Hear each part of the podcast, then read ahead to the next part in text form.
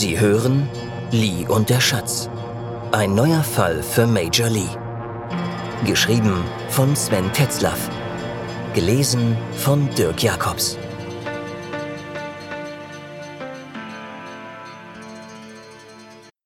Seewespe. Melanie Veit, Hiddensee. 5. Februar 2004. Tja, Veit, Sie taten wirklich gut daran, die Leiche so schnell zu uns zu bringen. Die Vermutung des Inselkollegen traf direkt ins Schwarze. Der Mann ist vergiftet worden. Der Vektor ist ebenfalls klar. Wir haben auf dem Kopf zahlreiche kleine punktartige Verletzungen gefunden. Stellen Sie sich einen Schwamm vor, der mit hunderten Nadeln gespickt ist. Schwamm für Fakire quasi. Dr. Vetter lachte keckernd über seinen Witz. Er fuhr fort. Die Nadeln, oder besser Kanülen, waren mit einem Giftcocktail versehen. Wie gesagt, es handelt sich um einen Cocktail, nicht um ein einzelnes Gift wie unser guter altes Arsen. In diesem Fall haben wir es mit mindestens zehn Proteinen bzw. Peptiden zu tun, die alle irgendwie beteiligt sind. Darunter circa vier Toxine.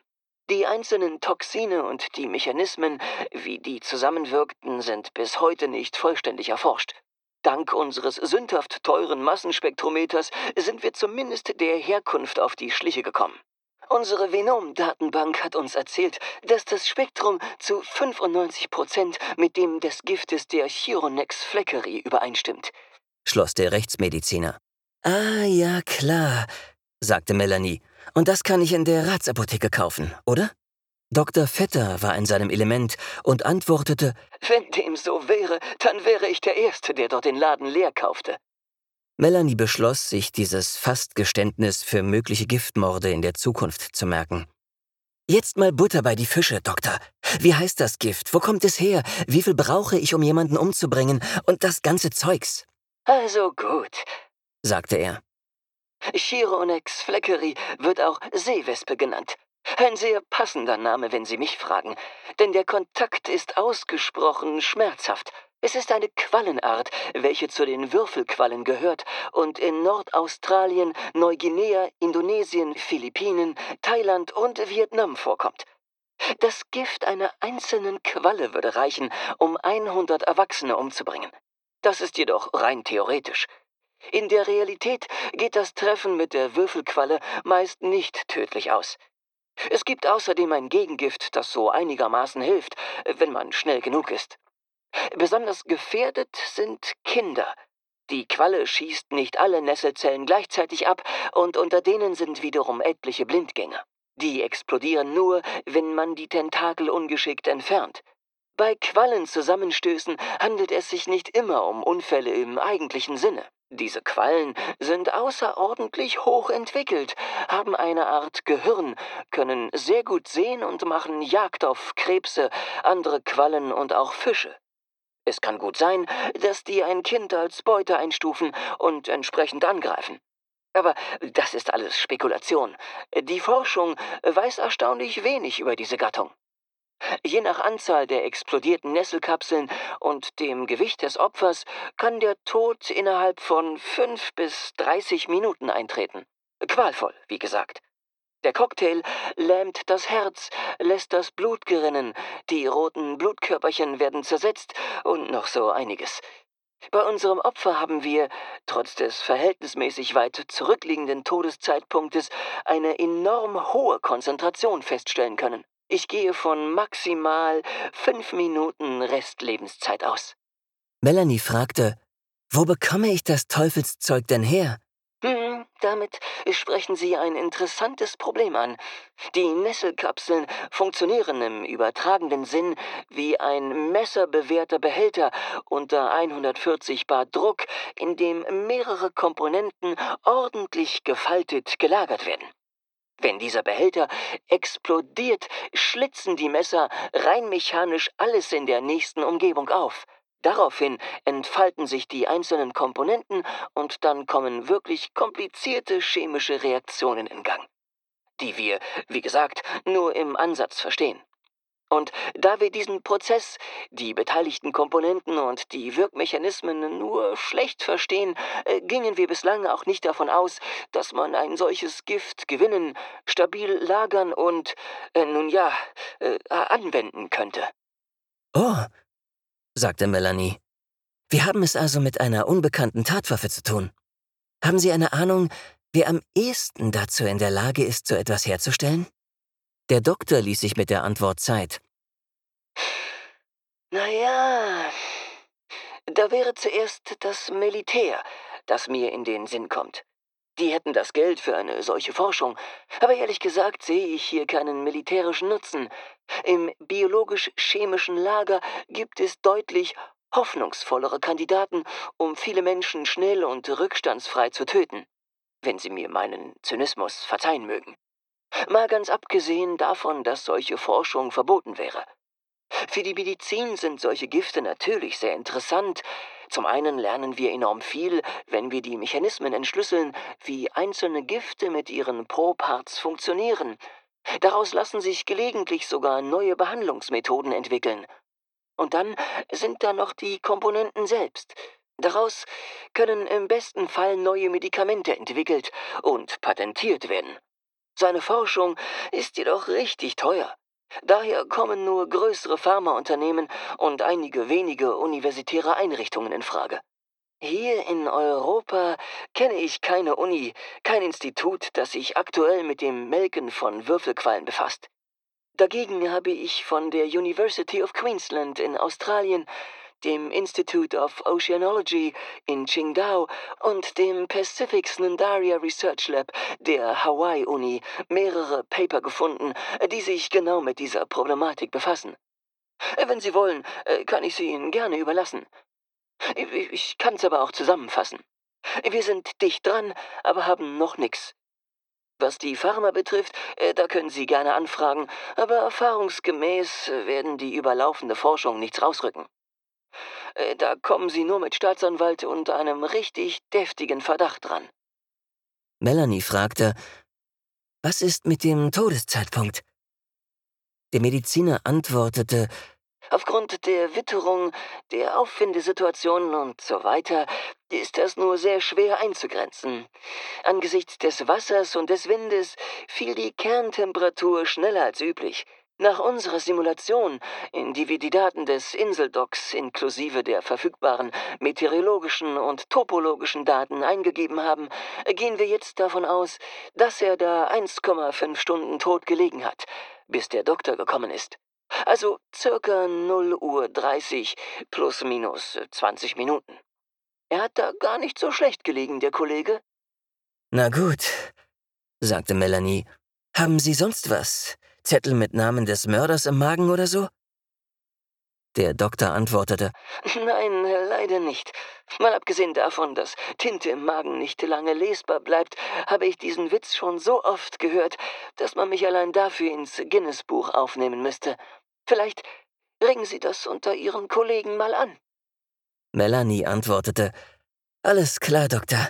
Wir werden unsere Witze demnächst rasieren. Ich habe erst mal alles, was ich brauche. Es wäre nett von Ihnen, wenn Sie sich bezüglich des Giftes ein wenig umhören könnten. Bis später. Melanie legte den Hörer auf, um ihn gleich darauf wieder aufzunehmen. Sie wählte die Nummer der Staatsanwaltschaft in Stralsund. Hallo, Frau Staatsanwältin. Äh, haben Sie das fertig, um das ich Sie gestern Abend per E-Mail gebeten habe? Die Staatsanwältin sagte, Ja, der unterschriebene Durchsuchungsbeschluss kommt bei Ihnen gleich durchs Fax. Ich hoffe ja, dass Sie das da drüben mit den wenigen Leuten hinbekommen. Was Ihren Chinesen betrifft, da gibt es eventuell noch heute neue Nachrichten. Aus Rostock wurde ein Treffer gemeldet. Sieht so aus, als wenn der sich mit der Fähre nach Dänemark verabschieden will. Die Kollegen sind bereits vor Ort und warten auf den Herrn. Wenn auch unter Vorbehalt, denn noch wissen wir nicht, ob das wirklich der Gesuchte ist, heißt der Verdächtige Wei Hen Chung und ist Hongkonger. Sie lagen gar nicht so verkehrt mit ihrer Vermutung. Melanie fragte, was denken Sie, wann sich eine andere Behörde in den Fall einmischt? Unser Opfer ist Brite, und es gibt mehrfach Hinweise auf Verstrickungen in die organisierte Kriminalität. Mal abgesehen davon, dass sich der Fall schon auf drei Nationen ausgebreitet hat. Wir fühlen uns hier zwar nicht überfordert, Aber ich kann es nicht leiden, wenn wir uns den Hintern aufreißen und am Ende kommt einer lang und schmeißt Kraft seiner Wassersuppe alles wieder weg und fängt nochmal von vorne an, weil er das auf seinem FBI-Kurs so gelernt hat. Sie wissen ja, gebranntes Kind und so. Ich weiß, was Sie meinen, sagte die Staatsanwältin. Verhindern kann ich solche Aktionen in ihrer letzten Konsequenz nicht, aber seien Sie versichert, dass ich auf Ihrer Seite bin. Wenn es mir irgendwie möglich ist, versuche ich derlei Schwachsinn zu verhindern.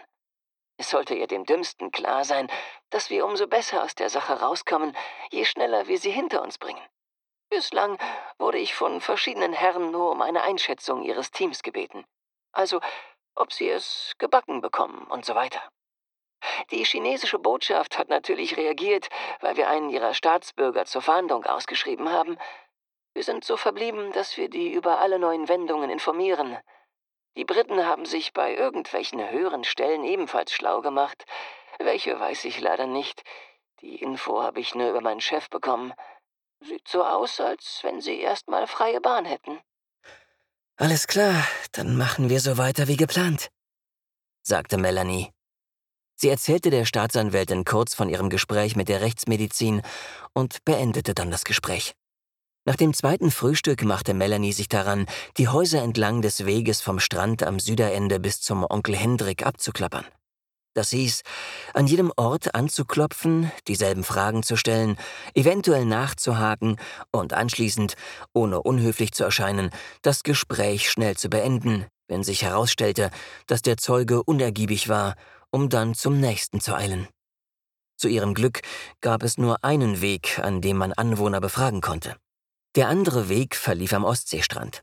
Ein dritter war ein echter Umweg und führte auf der Boddenseite entlang. Diesen hätte Thomas nur genommen, wenn er mit einem Auto, Bus oder Fuhrwerk unterwegs gewesen wäre. Daher ersparte sie sich diesen Teil.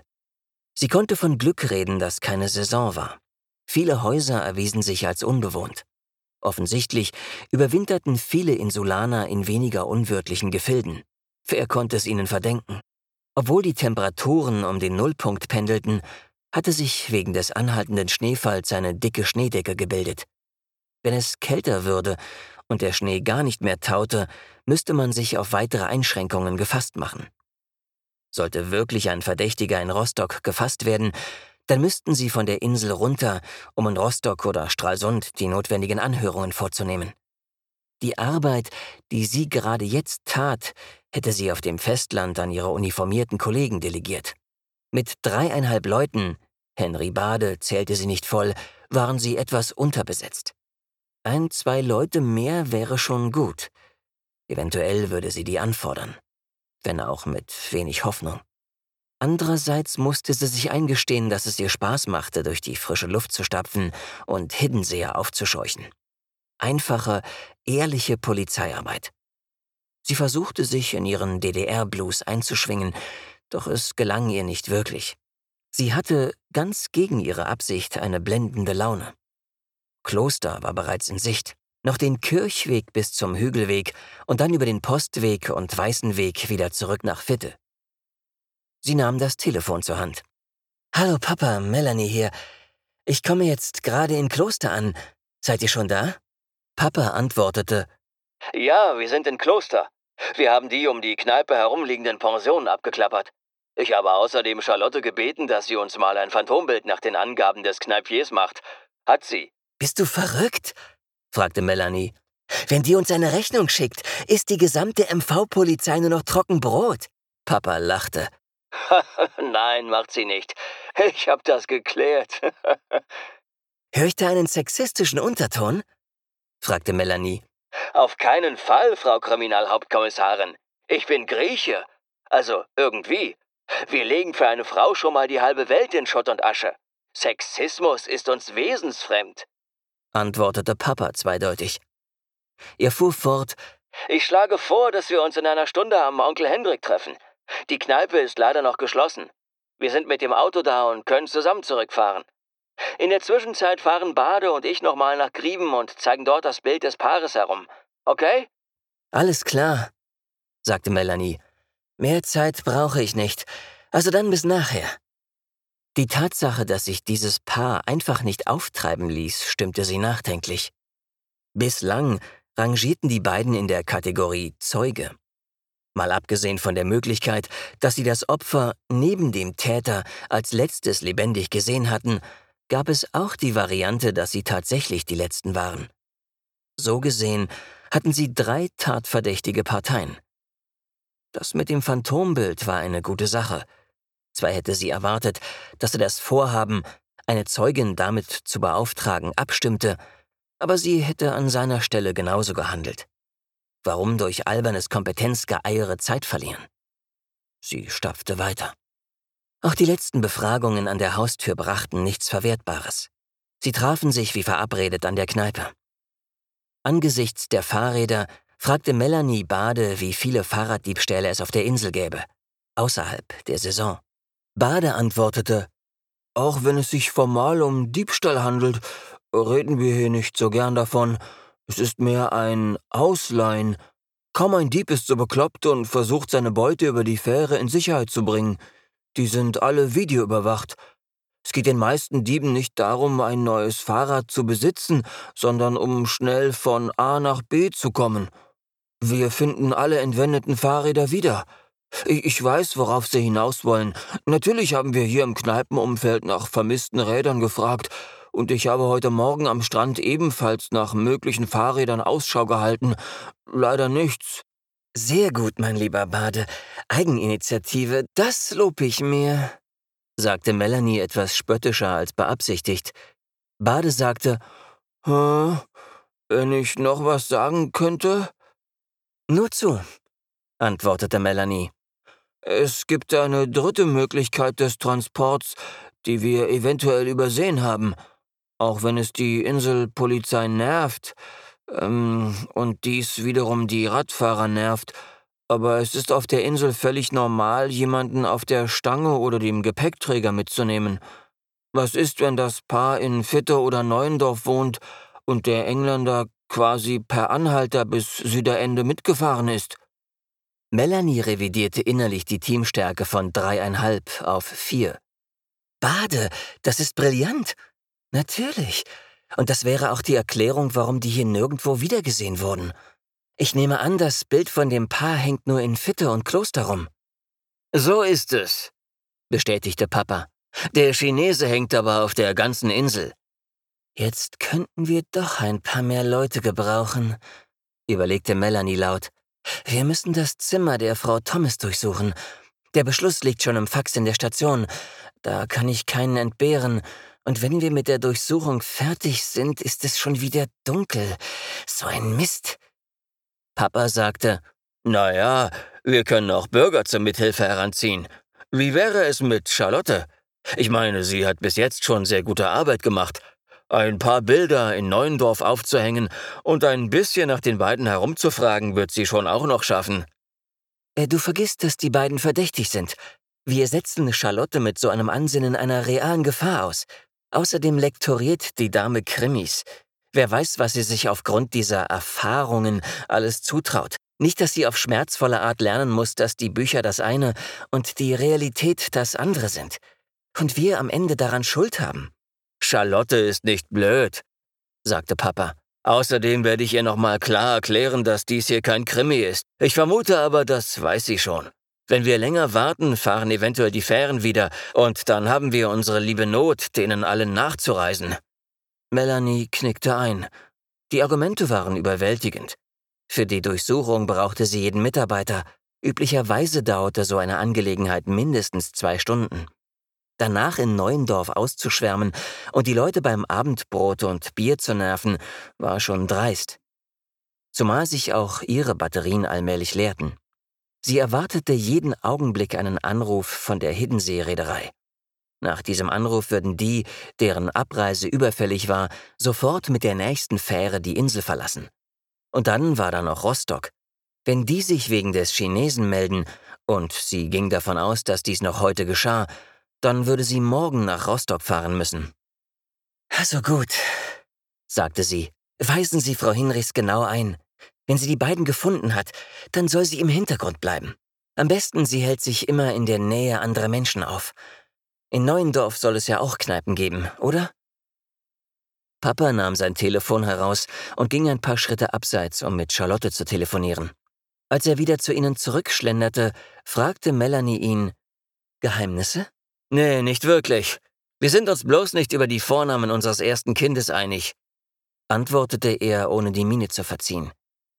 Tredder und Bade starrten ihn entsetzt an. Melanie grinste. Ich werde ihr ein paar Vorschläge machen, sagte sie. Sie fuhren mit einem kurzen Zwischenstopp an der Station zur Pension Hinrichs. Charlotte hatte sich bereits auf den Weg nach Neuendorf gemacht. Christine Thomas öffnete und blickte die vier Polizisten an. Verstehend zog sie die Tür ganz auf und bat die Polizisten herein. Sie ging aus dem Apartment und setzte sich auf das Sofa neben einem üppigen Bücherregal, welches eigens für wartende Gäste im Flur stand. Melanie erklärte ihr die Prozedur und versicherte, dass dies alles reine Routine sei. Das stimmte zwar, aber die Thomas ließ Melanie wissen, dass sie verstanden hat, dass sie als eine wesentliche Verdächtige rangierte. Ihr Umgang mit der Polizei war ausgesprochen professionell. Gelernt ist gelernt, dachte Melanie. Sie traute der Frau nicht einen Millimeter über den Weg. Mag sein, dass sie ihren Mann nicht umgebracht hat, aber Dreck am Stecken hatten die Thomas auf jeden Fall. Melanie fragte, Frau Thomas, Ihr Mann galt als ausgezeichneter Kenner chinesischer Kunst. Können Sie sich vorstellen, dass der Mord vor diesem Hintergrund motiviert war? Ich habe nicht die geringste Ahnung, warum und wer Reg dies angetan haben sollte. Ja, wir sammeln ein bisschen Kunst. Gelegentlich kaufen oder verkaufen wir etwas. Aber das ist doch kein Grund, jemanden umzubringen, oder? sagte die Thomas. Sagen Sie es mir, schoss Melanie nach. Wir haben von der Kent Police den Hinweis bekommen, dass Sie beide in Verdacht stehen, mit Preziosen zu hehlen. Wenn ich jetzt den Chinesen dazu nehme, der sich mit ihrem Mann hier im Hotel gestritten hat, und dann bedenke, dass sie aus Hongkong stammen, dann bekomme ich ganz trübe Gedanken. Das verstehen Sie sicher. Vielleicht können Sie die ein bisschen aufhellen? Bollocks! fuhr sie auf. Nicht jeder, der in Hongkong aufgewachsen und einigermaßen vermögend ist, hat automatisch was mit der Mafia zu tun. Typisch deutsch wieder. Wenn Sie nicht weiter wissen, verfallen Sie in Rassismus. Kennt man ja. Muss ich mir das eigentlich gefallen lassen? Ja, müssen Sie, antwortete Melanie ungerührt. Und glauben Sie mir, in Kent würde man Ihnen die gleichen Fragen stellen. Aber das wissen Sie ja selbst. Sie haben in Maidstone schon öfter Fragen beantworten müssen, richtig? Wenn die Frau schauspielerte, dann machte sie das ausgezeichnet. Sie war fast geneigt, ihr die Empörung abzunehmen aber eben nur fast. Ihre Erfahrung hatte sie mehr als einmal gelehrt, dass man schon rein prophylaktisch einem Verdächtigen erst einmal gar nichts glauben sollte. Unschuldsvermutung hin oder her. Christine Thomas antwortete, Ja, die Kent Police ist vor allem von Sozialneid getrieben. Nicht arbeiten zu müssen, ist für die schon ad hoc ein Verbrechen im ehemaligen Empire. Komisch nur, dass die bösen Jungs in unserem County immer aus der Unterschicht stammen. Melanie hatte keine Lust auf politische Albernheiten. Sie kannte längst den Unterschied zwischen Recht und Gerechtigkeit und wusste, dass Justitia blind, aber nicht taub ist. Das Klingeln des Geldbeutels war in Kent genauso laut wie in Vorpommern. Die Thomas hatten einflussreiche Freunde im County. Sie würde Mary Ann Chittenden von der Kent Police nach den Verquickungen von Adel, Geld und Politik im Umfeld der Thomas fragen. Melanie schaltete einen Gang runter. Frau Thomas, wir sind auf Ihrer Seite. Wir wollen den Mörder Ihres Mannes finden und seiner gerechten Strafe zuführen. Natürlich haben wir eine Art Routine, und die kommt Außenstehenden manchmal etwas ruppig vor. Entschuldigen Sie bitte, wenn das der Fall gewesen sein sollte. Melanie fuhr fort. Wir sind im Moment vor allem auf der Suche nach dem Notizbuch. Unter Umständen ergibt sich aus dem Inhalt ein Motiv, Folgendes muss ich Sie fragen. Wie ist Ihre Ehe gewesen? Gut, soweit. Wir waren fast 20 Jahre verheiratet. Da schleift sich manches ab. Aber wir waren zusammen. Es gab keine Dritten. Weder bei ihm noch bei mir. Hatten Sie Feinde oder kennen Sie Leute, die andere Motive wie zum Beispiel Neid zu einem Mord verleiten könnten? Feinde? Nein. Es gab hin und wieder schon mal geschäftliche Probleme, aber das würde ich nicht Feindschaften nennen. Business as usual. Neider gibt es viele, aber die könnten sich an anderen viel besser reiben. Wir führten ein sehr zurückgezogenes Leben auf dem Land. Dass uns einer von denen auf diese Insel hinterherreist, hatte ich für völlig ausgeschlossen. Hatten Sie jemandem mitgeteilt, wo Sie hin wollten? Nein, natürlich nicht. Die Hausangestellten und ein paar wenige wichtige Personen haben unsere Telefonnummer. Wenn es ein Problem gibt, dann rufen die uns an. Niemand muss wissen, wo wir gerade sind. Was haben Sie beide damals in Hongkong gemacht? fragte Melanie endlich die Frage, die ihr schon eine Weile auf der Zunge brannte. Wir haben als Beamte der Krone in der Stadtverwaltung gearbeitet. Rack in der Land Registry und ich im Census and Statistics Department. So sind wir uns auch das erste Mal begegnet. Als wir dann feststellten, dass wir die gleiche Leidenschaft hatten, kamen wir uns näher. Mit Leidenschaft meinen Sie chinesische Kunst? Ja, genau. Warum sind Sie ins Mutterland zurückgezogen? Nach der Rückgabe wurde die Verwaltung vollständig umgekrempelt. Wir haben unsere Arbeit verloren. Außerdem gab es Begehrlichkeiten vom Mainland auf unsere Sammlung. Eine Frechheit eigentlich. Schließlich haben wir alles ordentlich bezahlt. Also haben wir die Koffer gepackt und sind nach England gezogen. Melanie war sich sicher, dass dies nur ein Teil der Geschichte war. Einfach so Beamte entlassen? Auch das musste sie Mary Ann fragen. Und was die Kunst betraf, da hatte sie ihre Erfahrung einiges gelehrt. Raubkunst war kein Phänomen des Zweiten Weltkriegs. Nach der Wende fielen im Osten zahlreiche Kirchen, Kapellen, Heimatmuseen, aber auch Dachböden und Wohnungen von Rentnern, ja ganze Höfe den Kunstraubrittern aus dem Westen zum Opfer. Nicht nur in Ostdeutschland. In Tschechien, Polen, Slowakei, Ungarn entfaltete sich die kriminelle Energie ungehemmt. Es war wie eine Seuche, die plötzlich über den ehemaligen Ostblock herfiel. An den erlittenen Verlusten konnte nicht einmal der Dreißigjährige Krieg mithalten. Einige wenige Sachen wurden wiedergefunden. Die meisten verschwanden auf Nimmerwiedersehen in den privaten Sammlungen der besseren Gesellschaft. Melanie konnte sich gut an einen Anwaltskollegen in Berlin erinnern, der ihr voller Stolz seine Ikonensammlung zeigte. Auf ihre Frage, wo er die bunten Brettchen denn her hätte, lächelte er nur und meinte, Ach, das wollen Sie gar nicht wissen. Sie wollte das damals schon wissen.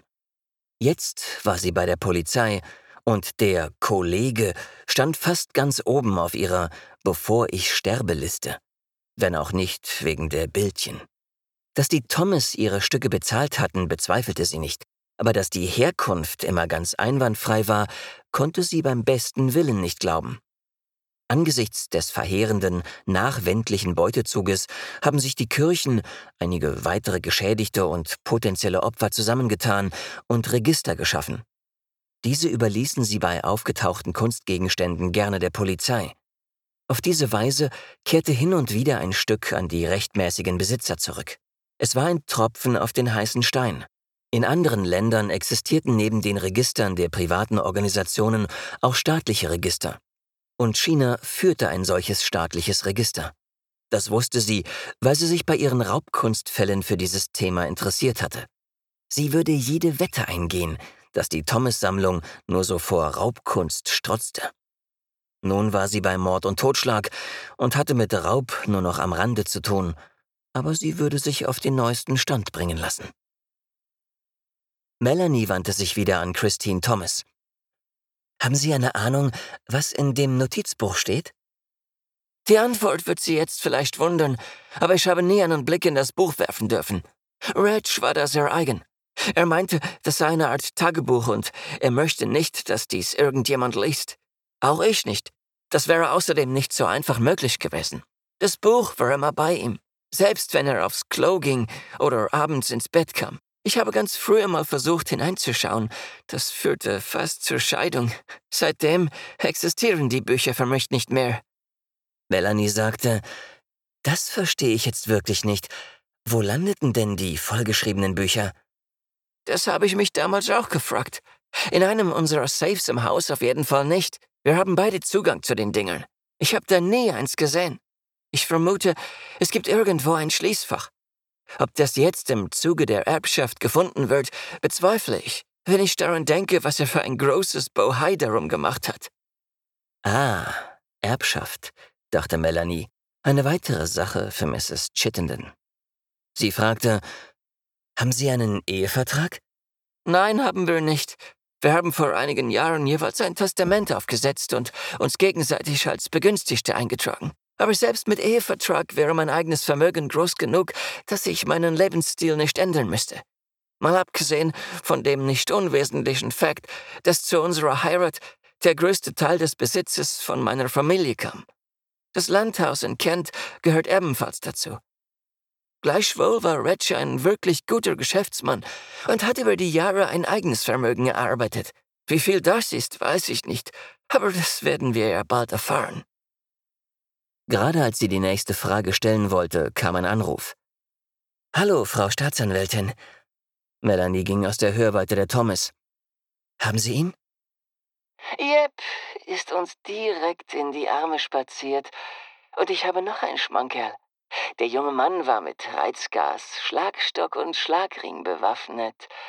Außerdem trug er deutlich mehr als 10.000 Euro bei sich. Mit sowas geht man nicht an Bord einer grenzüberschreitenden Fähre. Allein mit dem Zollvergehen und der möglichen Fluchtgefahr haben wir die Möglichkeit, ihn eine Weile bei uns zu beherbergen. Sie sollten trotzdem mit Ihren Zeugen so schnell wie möglich nach Rostock kommen, um die Gegenüberstellung zu machen. Der Mann spricht zwar Englisch, wie mir die Kollegen mitteilten, verlangte aber einen Dolmetscher. Er meint, dass sein Englisch nicht gut genug sei. Wenn Sie mich fragen, dann ist das ein Vorwand, um Zeit zu gewinnen.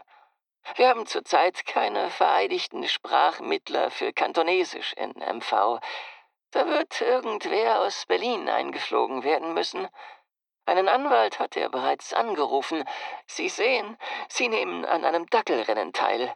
Also viel Glück. Das war gut, dachte Melanie. Sie würde mit Charlotte, mit etwas Glück, noch an diesem Abend nach Rostock fahren. Wie aufs Stichwort kam Papa angelaufen und deutete auf sein Telefon. Melanie nahm es und hörte Hallo, die Melanie alberte Charlotte am anderen Ende der Leitung. Ich habe sie. Erzählen Sie mehr, sagte Melanie. Die beiden sind tatsächlich Touristen, die hier in Neuendorf eine Ferienwohnung gemietet haben. Schon in der ersten Kneipe konnte mir der Wirt sagen, wo die wohnen. Bin dann dahin, und justament in diesem Augenblick kamen sie aus der Tür, sind in ein Restaurant gegangen. Ich hinterher. Da sitzen sie nun. Ja, und ich auch. Melanie war besorgt. Ich hoffe, Sie haben noch keinen Kontakt mit denen aufgenommen? Nein, die sitzen ein paar Tische von mir weg. Ich sitze am Stammtisch in der Stranddistel. Die Wirtin und ich sind zusammen zur Schule gegangen. Ich vermute mal, die wollen nur Abendbrot essen und dann noch mal los, ein bisschen in der Dunkelheit durch die Heide. Solche Leute machen das. Das heißt, die werden nicht ewig hier abhängen. Sind nicht so die Kneipentypen. Äh, soll ich sie festnehmen? Klar, Judge Charlotte, sagte Melanie. Den Rest können Sie auch gleich erledigen. Es spart enorm Zeit und Papierkram sowieso. Melanie dachte einen Augenblick nach und sagte dann, im Ernst, wir sind hier fast fertig. Ich denke, in circa 45 Minuten können wir bei Ihnen sein. Bitten Sie Ihre Schulfreundin, sich nicht zu überschlagen. Gut Ding will Weile haben. Das gilt in der Cuisine erst recht.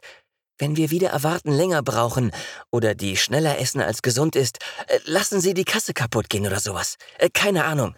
Aber eins tun Sie um Gottes Willen nicht. Exponieren Sie sich nicht gegenüber den beiden als Hilfspolizistin. Ich kann die nicht einschätzen und Sie erst recht nicht. Doch im Gegensatz zu Ihnen habe ich eine Waffe. Also bleiben Sie schön ruhig und genießen Sie den Abend auf Staatskosten. Echt jetzt? Auf Staatskosten? Menno, hätten Sie das nicht vorher sagen können? Jetzt habe ich schon bestellt. Ein Dorsch und ein Hiddenseer. Also tschüss dann. Ich muss noch schnell die Bestellung auf Räucheraal und einen guten Pui Fumé ändern lassen. Bye, bye. Vielleicht hätte sie das mit den Kosten später erwähnen sollen.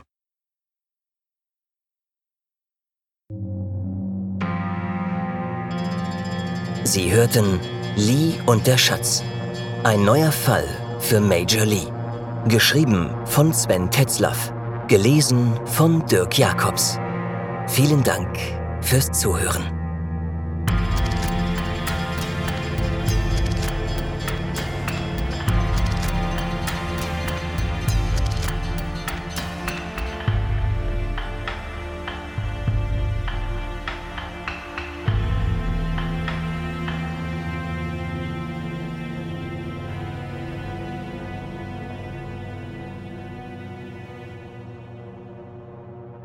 Auch dieses Kapitel wieder erfreulich lang und hier dann ein paar Bemerkungen dazu. Am Anfang hört man Melanie eine ganze Weile telefonieren.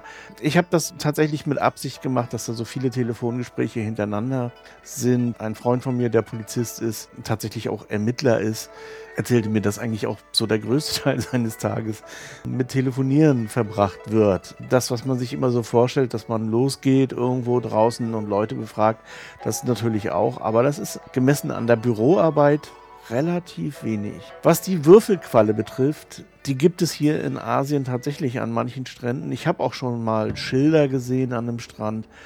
Ähm, ich glaube, das war in Kambodscha, wo drauf stand, Achtung, heute kein Baden hier. Wer schon mal von einer Qualle gestochen wurde, weiß, wie ungeheuer schmerzhaft das ist. Ich bin an der Ostsee aufgewachsen und als Kinder ist uns das relativ oft passiert, dass wir von den sogenannten Feuerquallen getroffen wurden. Und so ganz ungefährlich ist das nicht. Also jemand, der rausgeschwommen ist und dann von Quallen attackiert wird, kann da durchaus sterben. Also die Möglichkeit besteht, aber es ist eben auch, wie gesagt, furchtbar schmerzhaft. Und das hält auch so mehrere Stunden an. Da hat man eine ganze Weile was davon. Und diese Ostseequalen sind im Verhältnis zu den winzig kleinen Würfelqualen, die man so im Norden Australiens findet, beziehungsweise in Asien insgesamt, ja, geradezu ein Witz. Wirklich harmlos. Aber es ist auch keineswegs so, dass man bei einem Zusammenstoß mit so einer Qualle gleich automatisch stirbt. Das passiert natürlich nicht. Denn wie der Doktor schon sagte, die Effizienz der Qualle ist doch relativ gering. Aber von der Menge des Giftes her würde das locker ausreichen. Was diese Kunstdatenbank betrifft, das habe ich glaube ich auch schon mal in einer anderen Folge kurz erwähnt. Solche Datenbanken gibt es, sie sind zum Teil öffentlich.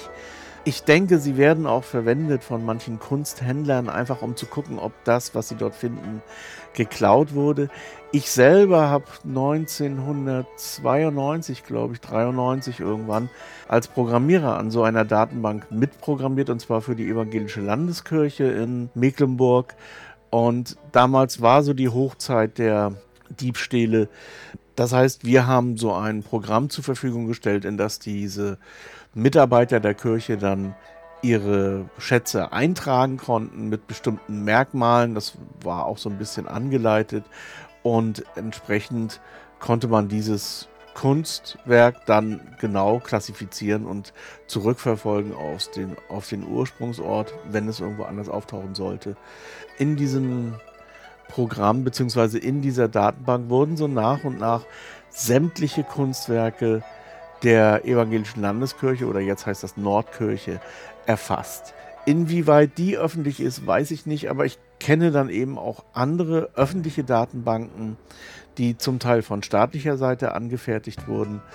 Und da kann man dann eben nachschauen, wenn man zum Beispiel ein Kunststück erwerben möchte, ob das nicht doch irgendwie problematisch ist. Leider sind diese Datenbanken nicht miteinander verknüpft und sie betreffen auch nicht alle Epochen des, der Raubkunst, wenn man so will. Also Raubkunst ist keine neue Erfindung, die gab es schon immer. Jeder Krieg bringt das mit sich und natürlich in Deutschland, insbesondere im Zweiten Weltkrieg und der Diebstahl an jüdischem Eigentum oder an Eigentum von Leuten, die dem Naziregime im Wege standen. Und insofern wäre es schön, wenn diese Datenbanken miteinander zusammenarbeiten können. So, das wär's und dann bis zum nächsten Donnerstag.